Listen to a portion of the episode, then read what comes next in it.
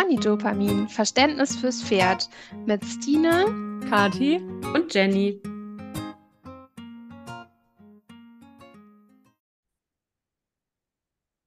Hallöchen, schön, dass du wieder eingeschaltet hast. Ich sitze hier mit Arikia und ich glaube, heute wird es lustig. Hallo Arikia, Ja, magst du vielleicht einmal Hallo sagen und dich kurz vorstellen für alle, die dich noch nicht kennen? Ja, hi, ich bin Arikia. Ich ähm, lebe im Schwarzwald mit meinen drei Pferden und dem Hund. Und ähm, ich habe Agrarwissenschaften studiert und mache jetzt ähm, unabhängige Futterberatung. Und äh, ja, bin das erste Mal in einem Podcast dabei und aufgeregt. Ja, das darf so sein, habe ich gerade eben schon äh, vor der Aufzeichnung gesagt. Wir dürfen ja alles sagen, es ist nicht für Kinder freigegeben. Also, falls eure Kinder zuhören, äh, es könnte hier heute ein bisschen wilder werden. Nee, wir achten natürlich weiterhin unsere Sprache. Okay, starten wir mal mh, mit dem, was du schon angesprochen hast, nämlich, dass du unabhängige Futterberaterin bist. Ich weiß ja ein bisschen schon mehr zu deiner Geschichte. Magst du vielleicht erzählen, wie du da hingekommen bist und uns von Brani erzählen? Ja, ähm, Brani war eine ähm, schon sehr betagte Ponystute, die 30 Jahre lang äh, treues Kinderpony war und dann ähm, ja, äh, verschachert werden sollte.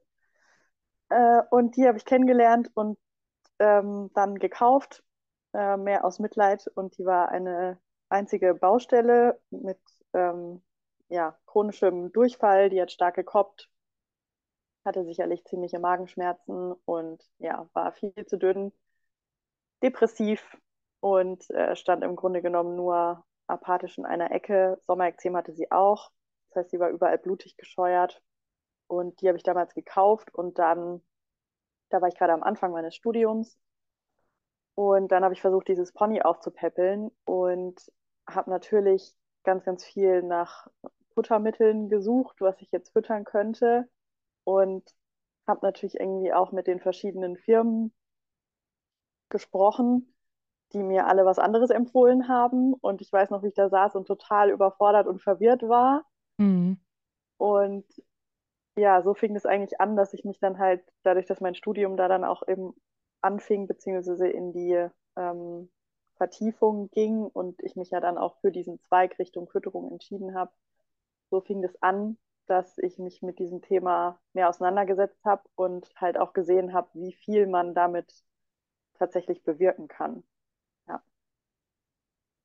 So fing das an und das war letztendlich dann eben auch mein Wunsch, weil ich eben gesehen habe, wie viel Wissen aus der Forschung dort stecken bleibt und gar nicht in die Praxis kommt, weil natürlich jetzt nicht jeder Lust hat, wissenschaftliche Abfassungen zu lesen, aber ich habe Lust dazu.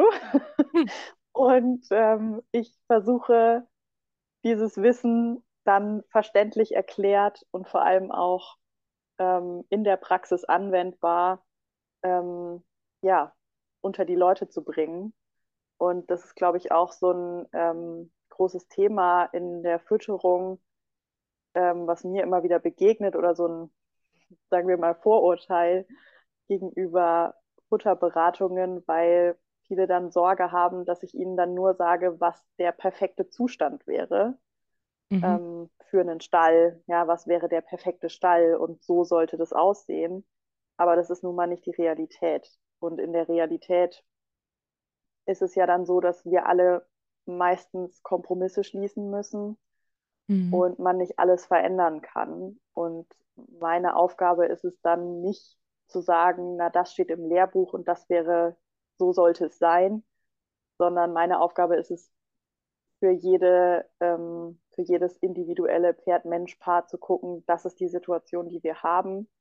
Und ähm, das können wir vielleicht verändern und das können wir nicht verändern, aber wir holen aus der Situation, die ihr persönlich habt, das Beste raus. Ja, und das ist jetzt mein Beruf. Ja, Mhm.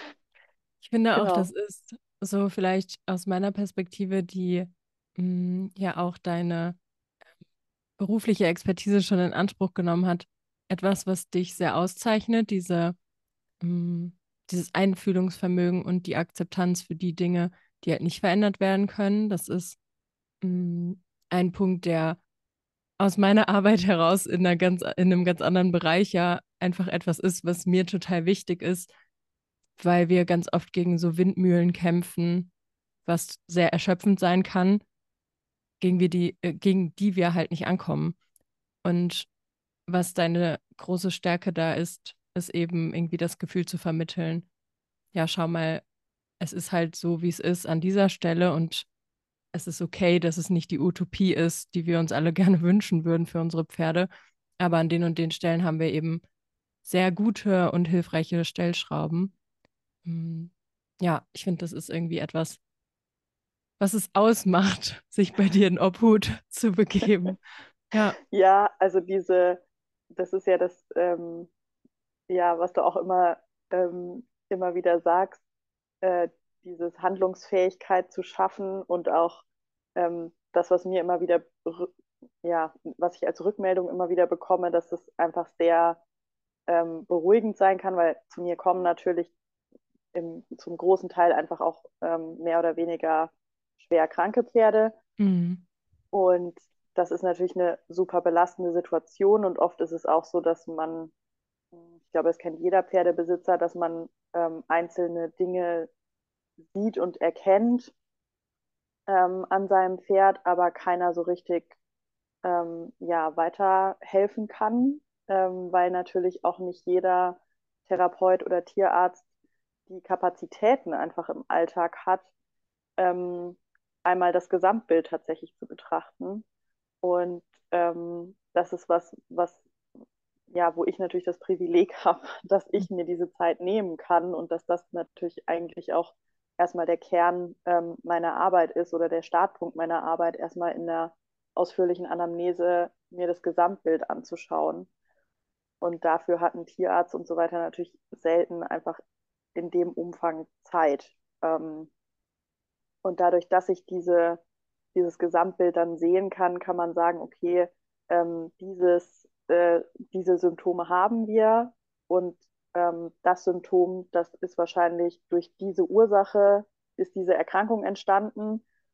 Und diese ganzen anderen Symptome, das ist vielleicht gerade erstmal gar nicht so wichtig, weil das sind Sekundärerkrankungen, die aus dieser ersten Erkrankung entstanden sind und deshalb ähm, sich wahrscheinlich ganz von selbst erledigen. Und das ist ja auch so ein, äh, ja, so ein Punkt, dass man nicht ähm, alles immer sofort behandeln muss, sondern auch ähm, ja manchmal eine grundsätzlich gute Versorgung schon dafür sorgt und an einer Stelle dann einen Schubs noch in die richtige Richtung den Körper wieder in die Lage versetzt, ähm, ja, sich auch wieder selbst helfen zu können. Und ich liebe, dass das so gar nicht esoterisch gemeint ist. Nein, gar nicht esoterisch gemeint, sondern tatsächlich genau so. Also der Körper ja. hat ja wahnsinnige Heilungskräfte. Mhm. Ähm, ich habe jetzt neulich erst wieder eine Wunde gesehen, die super krass war.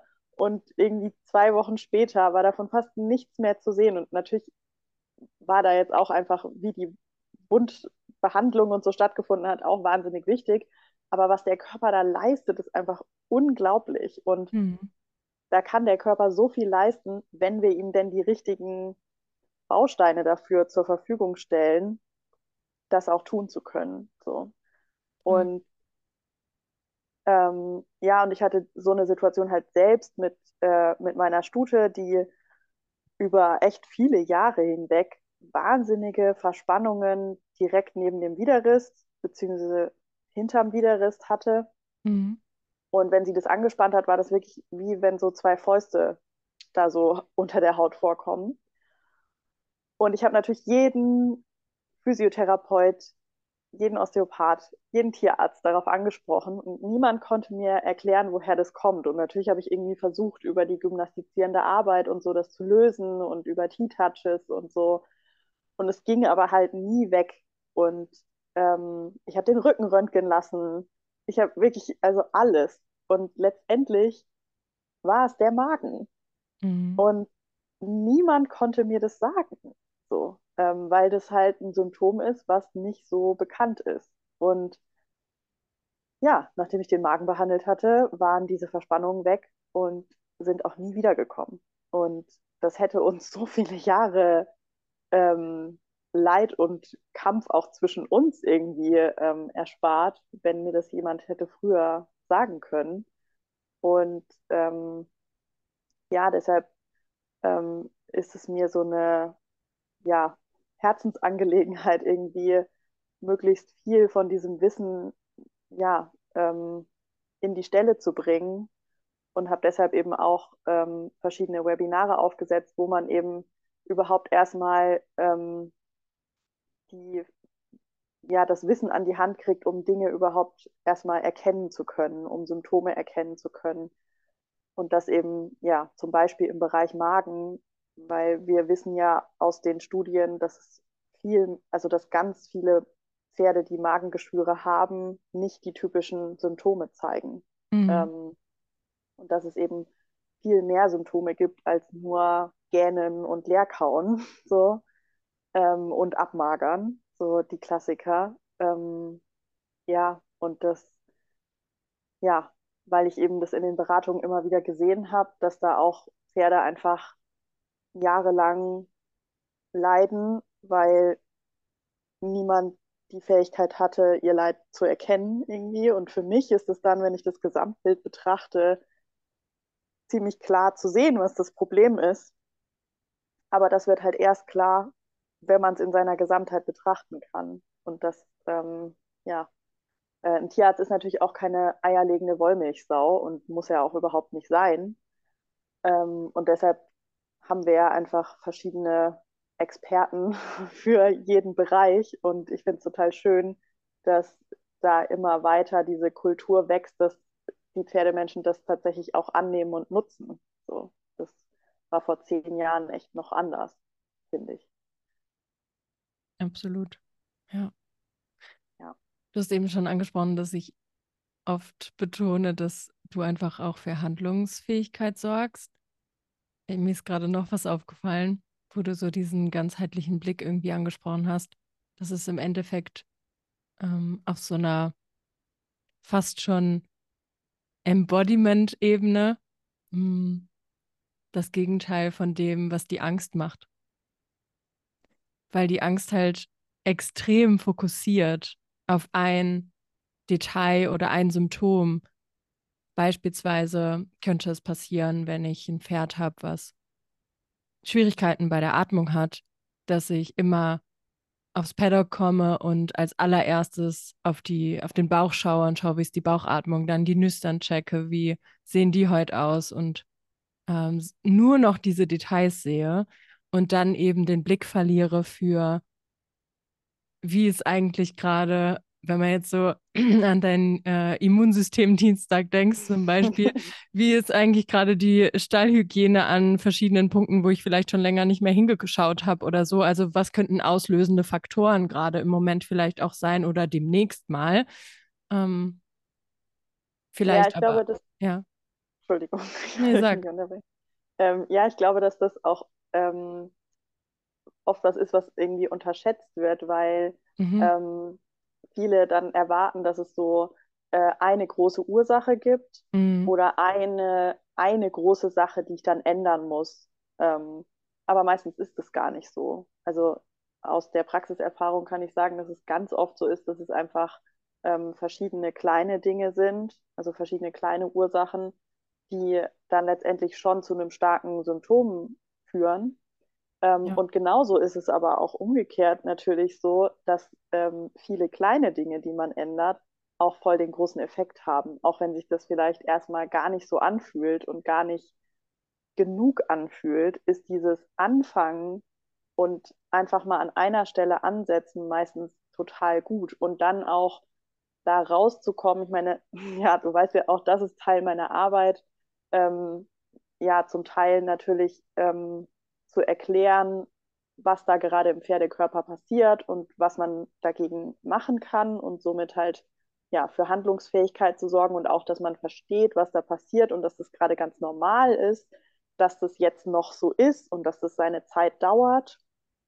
auch das ist es ähm, ganz oft. Es braucht halt auch viel Zeit, Mhm. auch wenn wir die als Menschen oft nicht so richtig haben wollen. Ja. ähm, ja, und dann ähm, ja tatsächlich eben auch äh, wieder ja auch wieder die guten Dinge zu sehen, ja, und auch ähm, zu unterstützen, weil es ist ja schön, meine, meine Kunden geben mir viel Rückmeldung auch und ähm, melden sich dann halt wieder, weil sie kleine Fragen haben und so. Und ganz oft sage ich dann auch, jetzt schau mal, wie gut es schon geworden ist und wie weit ihr schon gekommen seid und wie gut ihr das geschafft habt und so. Ähm, und auch das ist, glaube ich, was, was man oft, gerade wenn man eben auch ein, ein chronisch krankes Pferd hat, ähm, zum einen, dass es ganz normal ist, dass das schwer ist und dass sich das dann manchmal, dass man dieses, ja, eigentlich ja den persönlichen Ausgleich und so einen schönen Teil im Leben plötzlich als Last empfindet. Voll. Was ganz normal ist und dass das erlaubt ist und dass das schwer sein darf und dass man weinen darf, weil das anstrengend ist. Ähm, aber auch, dass man ähm, oftmals auch, gerade wenn man eben ein chronisch krankes Pferd hat, den Blick dafür verliert für die Dinge, die gerade gut sind und schön sind und äh, besser geworden sind. So. Natürlich darf man auch nicht die Augen verschließen und äh, so tun, als würden Dinge besser werden. Aber ganz oft werden die Dinge besser, nur halt in kleineren Schritten, als wir uns das manchmal wünschen würden. Mhm. Und ähm, ja, dieses, ähm, ja, da irgendwie auch ein Stück weit die Sorge nehmen und so einen, das ist dann irgendwie halt das, was ich mit meiner Arbeit dann tun kann, für meine Kunden, so ein Stück dieser Last zu nehmen, ähm, indem man sich zumindest um den Bereich Futter dann keine Sorgen mehr machen muss. Man muss nicht im Laden stehen und auf die ganzen Eimer draufschauen und lesen und rätseln, was jetzt wohl das Beste ist, sondern man hat einfach einen klaren Fahrplan und ähm, den verfolgt man so. Und klar, es gibt natürlich auch Fälle, wenn dann wird irgendwas nicht gefressen oder so, dann sucht man eine Alternative dafür. Ähm, das mache ich ja dann auch. Ähm, ja, nichtsdestotrotz ähm, komme ich da natürlich in meiner Arbeit an meine Grenzen, ähm, was so Sorge auffangen angeht und ja, diese ganzen, ähm, ja, diese Schwere, die das halt auch leider hat, wenn man ein krankes Pferd hat. Ähm, und da kommst ja dann du ins Spiel. Mhm. Kann ich ja dann immer sehr vertrauensvoll ähm, die Menschen an dich leiten. Ähm, genau. Ich weiß nicht, ob du erzählen magst von deinem Webinar zu dem Thema. Ja, es ist tatsächlich so ein bisschen aus der Häufung auch entstanden, weil wir, also ich begleite einfach so viele Menschen, die ein chronisch krankes Pferd an der Seite haben und die Themen sind so mannigfaltig, also irgendwie von den Schuldgefühlen nicht genug zu tun oder womöglich an dem Entstehungsprozess einer Erkrankung schuld zu sein, über die nicht gelebten Träume, die man jetzt betrauern muss, weil die vielleicht auch einfach nie wieder in Erfüllung gehen können mit dieser Erkrankung, die jetzt einfach eingezogen ist, ähm, über diese Erschöpfung, die sich da breit machen kann, wenn man das Gefühl hat, die ganze Zeit gegen ja, Windmühlen zu kämpfen und immer wieder ähm, mit diesen herausfordernden Emotionen konfrontiert zu werden, mit denen wir Menschen ja selten einen funktionalen Umgang gelernt haben, wenn man mal ehrlich ist. Das ist alles einfach ganz schnell statt einer Herausforderung eine Überforderung. Vor allem bei unseren Vierbeinern, die uns ja häufig wichtiger sind, als wir uns selbst wichtig sind. Können wir Ja. leider gut, ja. eben. Und ich habe eben gedacht, als du so meintest, manches braucht halt Zeit. Das ist, also ich könnte alles, was du gesagt hast, eins zu eins für die Prozesse unterschreiben, die die Menschen in den Emotionscoaching-Begleitungen oder auch ähm, ja, in den Prozessen gehen, die sie gehen, wenn sie meine Webinare angeschaut haben und sich dann bei mir melden. Hm. Die Zeit muss allerdings auch genutzt werden. Und es ist halt ein meilenweiter Unterschied, ob man einfach Zeit vergehen lässt und sich währenddessen total hilflos fühlt und wie du sagst, ne, vor dem Regal steht und nicht weiß, was man zum Beispiel füttern soll. Ähm, oder ob man mh, mm, einerseits einen Plan hat, dadurch Handlungsfähigkeit und wieder sich selbst wirksam fühlt und auch einen Umgang mit den ganzen herausfordernden Emotionen findet und eben dadurch die Hilflosigkeit abbaut. Das ist halt ein, das sind zwei verschiedene Weisen, Zeit vergehen zu lassen. Und ich mhm. glaube, die eine ist halt deutlich wirksamer als die andere. Mhm, sowohl für die Pferde, die halt gerade mit irgendeiner Erkrankung zu tun haben, als auch für die Menschen an der Seite, ne? Und ja, es macht halt auch was über die Stimmungsübertragung, wenn wir an unserem letzten Energiezipfel hängen, wenn wir jedes Mal so erschöpft zu unseren Pferden kommen, dann können wir natürlich auch nicht ganz so viel unseren Pferden wieder mitgeben, als gut aufgetankt und gut aufgestellt, weil wir halt unsere Selbstfürsorge vielleicht auch mal wieder in den Vordergrund gestellt haben und sich das wieder selbst erlauben zu können, ist halt wahnsinnig schwer, wenn man so in dieser Care-Arbeit im Endeffekt ja auch feststeckt, was mhm, gerade weiblich gelesene Personen halt wahnsinnig gut können, würde ich mal sagen. Ja, ja ähm, das ist auch sowas, was ich ähm, tatsächlich ähm, oft, oft sage, dass man ähm, weil es dann oft halt um ähm, Ställe geht und die Situation dort und ja.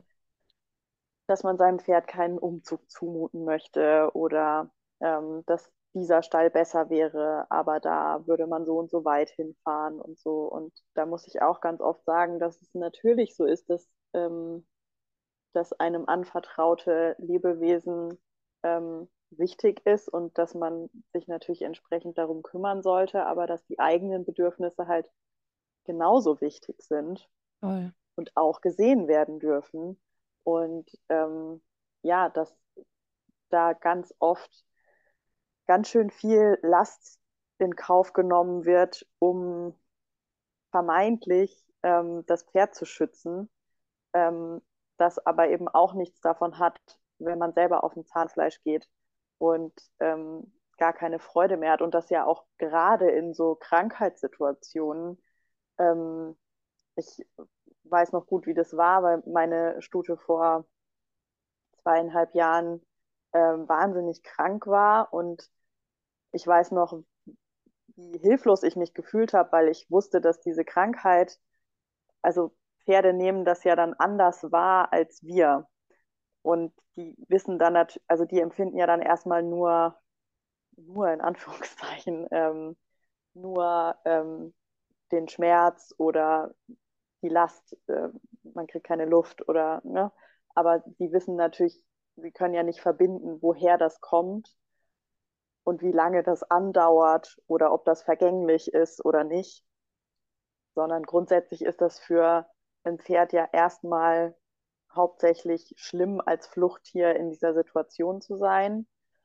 Und das Einzige, was wir ja dann tun können als Begleiter dieser Pferde, ist, ihnen mit dem Gefühl, was wir ihnen geben, zu vermitteln, das geht vorbei und es wird besser werden. Aber das können wir nur, wenn wir dazu ja auch überhaupt selber in der Lage sind und die Kraft dazu haben, das in dem Moment zu vermitteln. Und das mhm. können wir nicht, wenn wir dauernd über unsere eigenen Bedürfnisse hinweggehen. Und ähm, so sehr wir auf unsere Pferde achten, so oft wird da auch wirklich eine ja, Aufgabe für das Pferd ähm, vermieden, die das Pferd aber meiner Meinung nach in dem Moment dann eigentlich gut schaffen würde, wie zum Beispiel ein Umzug. Ja, also ich glaube, mhm. dass es für durchaus machbar ist, für ein Pferd einen Umzug in Kauf zu nehmen, wenn es dann äh, dem Menschen besser geht. Ja, weil er aus der Situation, die halt emotional irgendwie belastet ist, in dem alten Stall rauskommt. Und ich glaube, dass wir uns da, ja, wie du gesagt hast, öfter erlauben sollten, auch auf uns selbst zu schauen ähm, und auf, auf uns selbst Rücksicht zu nehmen, damit wir uns entsprechend kümmern können. Aber ja. ich sitze hier und sage ja, das. Ja. Und, ähm, genau. Ähm, gehe schon auch oft ähm, als chronisch kranke Person über meine Grenzen ähm, für meine Pferde, auch wenn das vielleicht nicht jedes Mal sein müsste.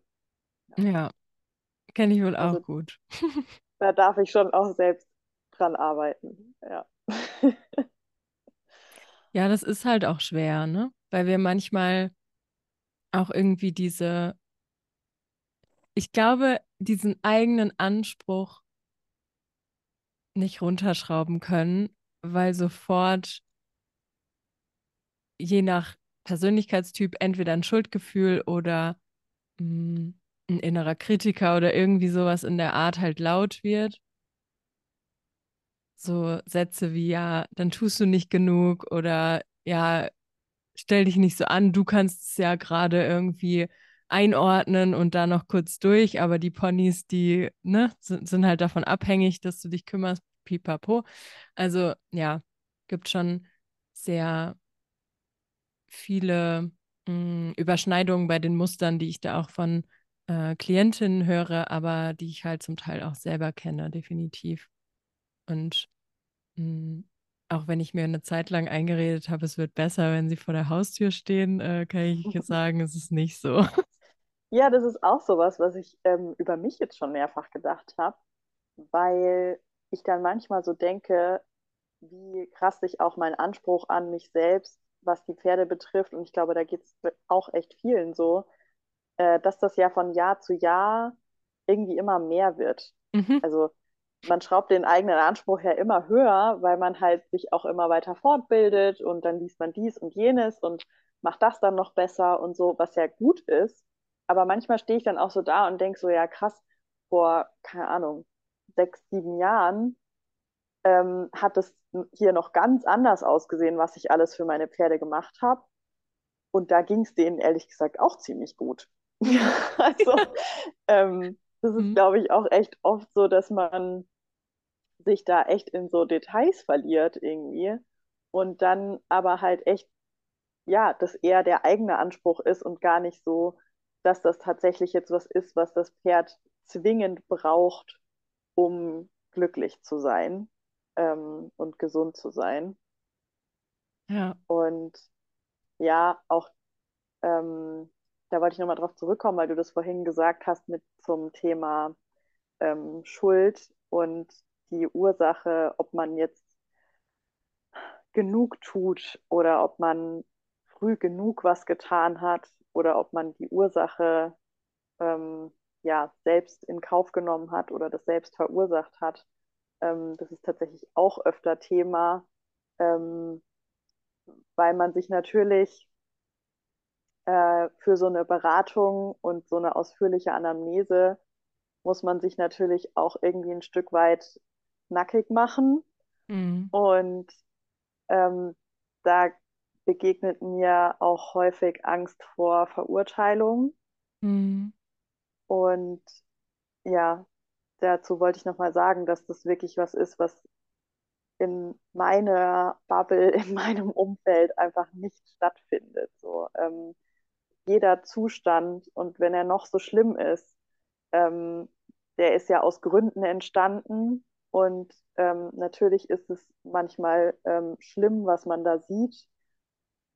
Aber letztendlich geht es nicht darum, was jetzt vorher passiert ist und wer, da geht es auch nicht um Schuld oder wer was verursacht hat. Ähm, manchmal ist das Leben einfach Kacke. Und ähm, dann geht es ja nur noch darum zu sehen, was jetzt gerade ist und dass man jetzt was tut und dass man jetzt entschieden hat, ähm, sich Hilfe zu holen und was zu tun. Und dann spielt es überhaupt keine Rolle, was vorher war oder wer ähm, ja, das verursacht hat, sondern dann geht es nur darum und niemand, ich kenne, ich mache das jetzt seit fünf Jahren und mir ist noch nicht ein Pferdebesitzer begegnet, bei dem ich gesagt hätte, ähm, er hat das absichtlich in Kauf genommen oder absichtlich verursacht. Ja. Und auch ich, wenn ich zurückschaue, Püppi habe ich jetzt seit 16 Jahren und in dieser Zeit musste Püppi sicherlich auch viel ertragen, was ich auf meinem Weg gelernt habe. So, und natürlich würde ich mir wünschen, dass ich vor 16 Jahren das Gleiche wusste, wie ich es jetzt tue. Aber das geht halt nicht. Und zu Entwicklung gehört immer, ja, auch das Fehler machen. Und das ist total in Ordnung, dass das so ist. Und ja, mir ist niemand begegnet, der das absichtlich gemacht hätte. Und ähm, deshalb, ja, ist mir das immer wichtig zu sagen, dass es darum nicht geht. Und ja, dass das Einzige, worum es geht, die Entscheidung ist, was zu tun. Und die haben diese Leute, die zu mir kommen, ja dann schon getroffen. So. Ach, ja. du hast so eine psychologische Haltung. Ich finde das so richtig, richtig schön. Ich will eigentlich alles nur unterschreiben. Es ist einfach schön. Da ist so viel Wertfreiheit drin, weißt du? Und dieses Wohlgefühl und diese Wertfreiheit braucht es, um diese ganzen Scham- und Schuldgefühle, selbst wenn sie gleichzeitig da sind, für einen kleinen Moment zur Seite zu stellen und die zu überwinden, um sich Hilfe suchen zu können, weil es halt zum Teil wirklich eine große Überwindung ist, um Hilfe zu bitten, wenn es so viel Scham und Schuld zusätzlich zu allen anderen herausfordernden Gefühlen in diesen Momenten ähm, in Bezug auf zum Beispiel einen Krankheitszustand oder wie auch immer gibt. Und das ist irgendwie vielleicht sogar der wichtigste Türöffner, würde ich sagen. Ja, voll. Ich glaube, also das finde ich manchmal so schade und finde aber auch, dass sich das in den letzten Jahren auch voll gewandelt hat. Zumindest vielleicht auch nur in meiner Bubble, ich weiß es nicht. Vielleicht habe ich mir auch nur so eine heile Instagram-Welt geschaffen. Aber ich, ich finde total, dass ähm, das immer besser wird. Ähm, weil mir ist jetzt vor, ich weiß nicht, ein paar Tagen habe ich eine ähm, Sprachnachricht ähm, äh, bekommen von jemandem, der noch Fragen zu meiner Beratung hatte. Mhm. Und ähm, da ja, habe ich ganz viel Rechtfertigung schon gehört, die gar nicht notwendig gewesen wäre, ähm, weil ich das überhaupt nicht in Frage gestellt hätte. Mhm. Und da mhm. habe ich aber wieder gedacht, wie schade das eigentlich ist, dass ähm, wir, und da sind wir eben, glaube ich, hoffe ich, auf dem Weg der Besserung, aber dass wir als, ich sage jetzt mal, Reiter ähm, so eine Kultur hatten, ähm, wo irgendwie kein gegenseitiges Empowern stattgefunden hat, sondern so ganz viel rumkritisieren und verurteilen. Ja. Und das möchte ich eben, ähm, deswegen blockiere ich ja auf meiner Seite auch zum Teil rigoros, weil ich genau diesen Umgang nicht möchte. Ähm, ja, weil ich einfach glaube, dass dieses ähm, Empowern halt viel, viel mehr bringt und ähm, das eigene Leben bereichert und es aber auch der anderen Person leichter macht, voranzukommen. Und da ging es um das Thema, also in dieser Sprachnachricht ging es um das Thema äh, mit positiver Verstärkung arbeiten, obwohl das Pferd übergewichtig ist. Mhm. Und das hätte ich halt nie in Frage gestellt, mhm. weil ich ja auch weiß, dass es voll die guten Lösungen gibt, das zu machen und das in die Ration einzubinden. Mhm. Ähm, und dann eben mit was zu, also mit Futterlob zu arbeiten, aber halt über was, was dem Pferd dann auch in der Ration was bringt. Ja. Ähm, und ja, fand es so schade, dass da direkt so eine Rechtfertigung dahinter stand, weil die ja aus einem Grund da ist und aus einer Erfahrung entstanden ist. Voll. Und da habe ich gedacht, wie schade das ist, dass das oft so ist, dass gar nicht, ja, wenn ich mir dann vorstelle, was da vielleicht passiert ist, und ich kann mir das gut vorstellen bei den Sachen, die ich schon gesehen habe, ähm, ja, wo dann irgendwie ein Post ist von einem Pferd, was sich freudig bewegt, aber halt dabei mit Futterlob unterstützt wird. Und dann wird halt nicht gesehen, wie freudig sich das Pferd bewegt und was für ähm, tolle Bewegungen das Pferd schon ausführen kann und überhaupt wieder Freude an der Bewegung hat, sondern halt, dass das Pferd gefüttert wird, obwohl es äh, übergewichtig ist. So und ja, ich glaube und hoffe, dass wir da irgendwie ähm, inzwischen ähm, ja auf einem besseren Weg sind. Ähm, ja, weil mir das immer wehtut, wenn ich sowas höre, weil das so ja, einfach voll. nicht sein sollte. Ähm, ja, und ich das ganz viel sehe, dass das auch echt ein häufiges Thema ist, so dieses ähm, äh, in die Bewegung kommen und das aber halt nicht aus so einem Zwang heraus entstanden, sondern halt irgendwie möglichst mit Freude. Und natürlich will jeder, dass sein Pferd sich mit Freude bewegt, aber dahin zu kommen ist halt manchmal nicht so leicht. Ähm, ja, und auch da sehe ich halt dieses, wie schön das wäre, wenn wir uns darin irgendwie gegenseitig unterstützen könnten und man irgendwie, weil natürlich nicht jeder ähm, in seinem Freundeskreis äh, so nahe Freunde hat, die auch Pferdemenschen sind und auch diese Probleme verstehen könnten. Deshalb wäre es so schön, wenn man einen Ort hatte, hätte, wo man solche Dinge teilen kann, ähm, ohne Sorge davor haben zu müssen, irgendwelche blöden Kommentare zu kriegen. Und daraus ist eigentlich auch die Idee für diesen Online-Kurs, den es noch nicht gibt, entstanden, mhm. ähm, zum Thema Abnehmen und so, weil ich echt das Gefühl habe, dass ähm, auch mir das total gut tun würde, wenn ja, man so eine Gruppe hätte, wo man ähm, sowohl sein Leid und die Rückschläge, die immer dazugehören bei, bei allen, ähm, damit ist keiner allein, kann ich sagen, mhm. ähm, das zu teilen, aber halt auch ähm, die Freude und die Motivation und zu sehen, guck mal, bei anderen ist es auch so, weil das, was wir auf Social Media teilen, ist ja meistens das, was gut ist und nicht zu sagen, heute war es kacke, wir haben uns heute echt schwer getan mit der ja, Motivation und zwar beide zum Beispiel. Ähm, ich versuche das ja auf meinem Instagram-Account ein bisschen anders zu handhaben.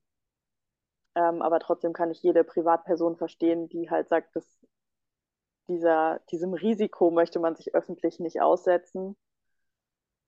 Und ja, daraus ist diese Idee entstanden, da eine Gruppe zu schaffen, wo man halt nicht nur das Wissen an die Hand gibt, was man jetzt ähm, tun kann und wie man auf den Weg kommt, ähm, ja, ähm, auf dem Weg zum schlankeren Pferd, äh, sondern eben auch da irgendwie so einen geschützten Raum zu schaffen, wo man diese Dinge teilen kann.